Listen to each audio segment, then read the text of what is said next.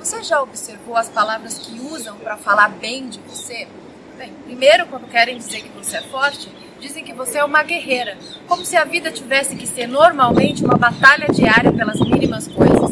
Depois, quando querem dizer que você não tem nenhum problema mental, te chamam de resolvida, como se você naturalmente tivesse nascido para ser um problema. Por fim, quando querem dizer que você é simples, te chamam de descomplicada, como se o natural de toda mulher fosse ser um bicho de sete cabeças. Nós, antideusas, acreditamos que a mulher não precisa nem ser explicada, nem socorrida, nem consertada. Você só precisa ter o direito de ser quem você é.